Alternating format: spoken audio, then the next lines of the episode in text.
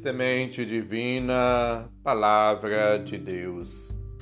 Caros ouvintes, irmãos e irmãs, iniciemos o nosso encontro com Deus. Em nome do Pai, do Filho e do Espírito Santo. Amém. Proclamação do Evangelho de Jesus Cristo segundo Marcos, capítulo 6, versículos de 30 a 34. Glória a vós, Senhor.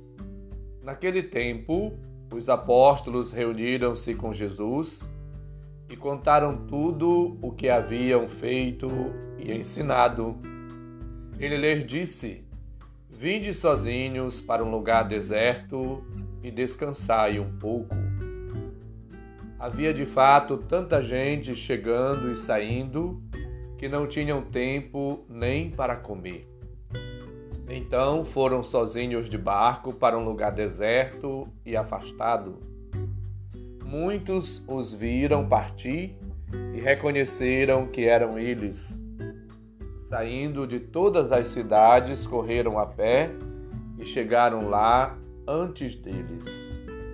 Ao desembarcar, Jesus viu uma numerosa multidão e teve compaixão porque eram como ovelhas sem pastor. Começou, pois, a ensinar-lhes muitas coisas. Palavra da salvação. Glória a vós, Senhor.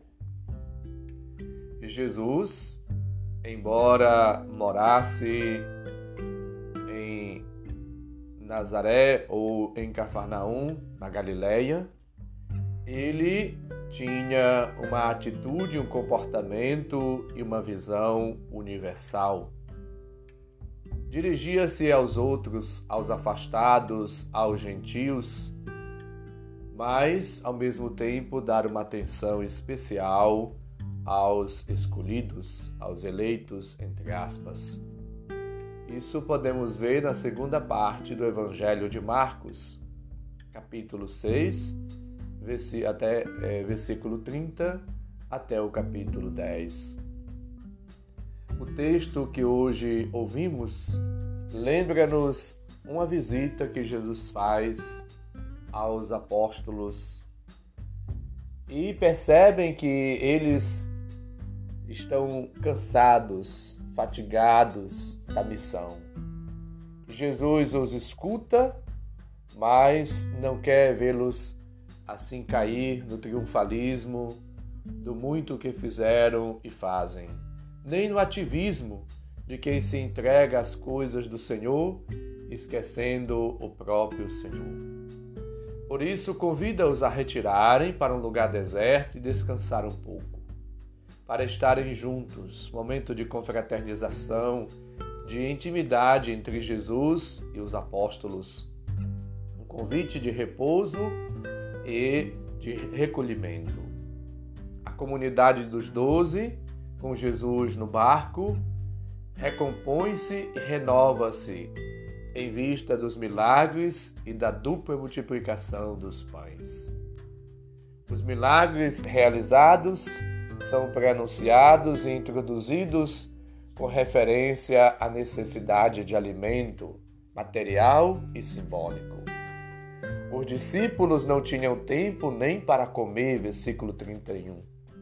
As multidões eram como ovelhas sem pastor, versículo 34.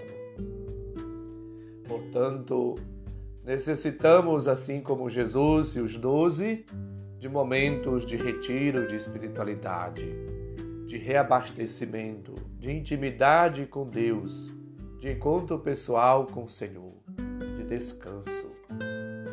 Os discípulos, ao regressarem, conta todos os êxitos da missão que eles tinham confiado. Expulsaram demônios, curaram doentes, capítulo 6, versículo 13.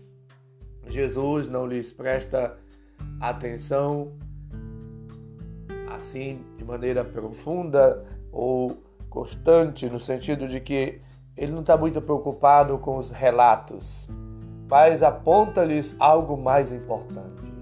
Vinde, retirem-se para um lugar deserto e descansai um pouco. No mundo agitado em que vivemos, perdemos o sentido do repouso.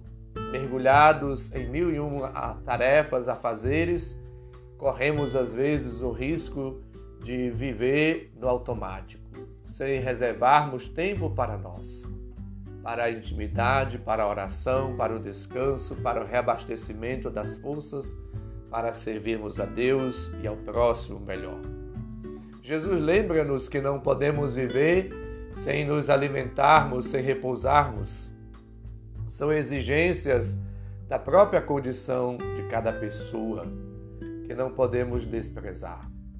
A eficácia do nosso apostolado, da nossa vida missionária, depende mais da graça do Senhor do que nossas correrias e esforços.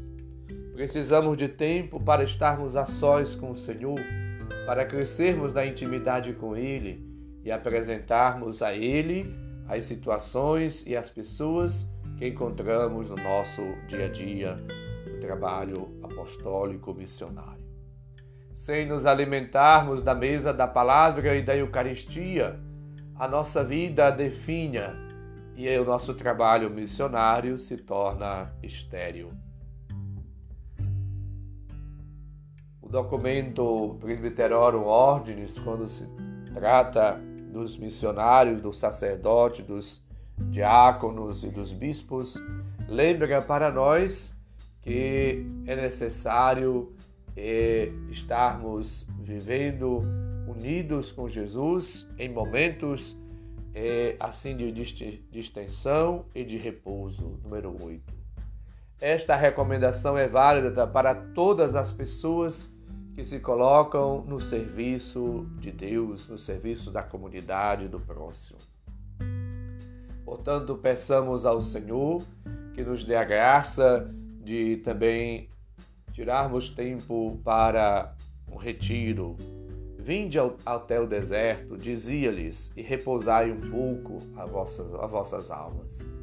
É preciso, portanto, deixar o excesso de atividade missionária, muitas das vezes, para estar com Jesus, para restabelecer as forças, as energias, para descansar, para alimentar-se bem, para rezar, para estar com o Senhor, para a partilha, para a confraternização, para o momento de lazer, de descontração.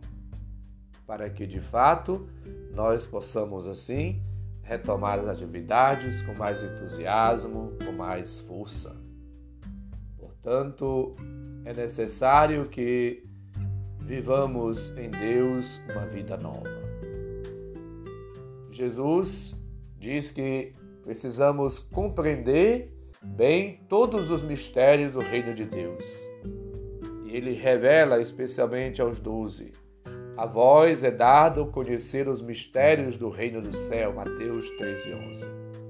Portanto, somos chamados com Cristo a acolher a mensagem de Cristo e alimentar uma amizade pessoal, íntima com Ele.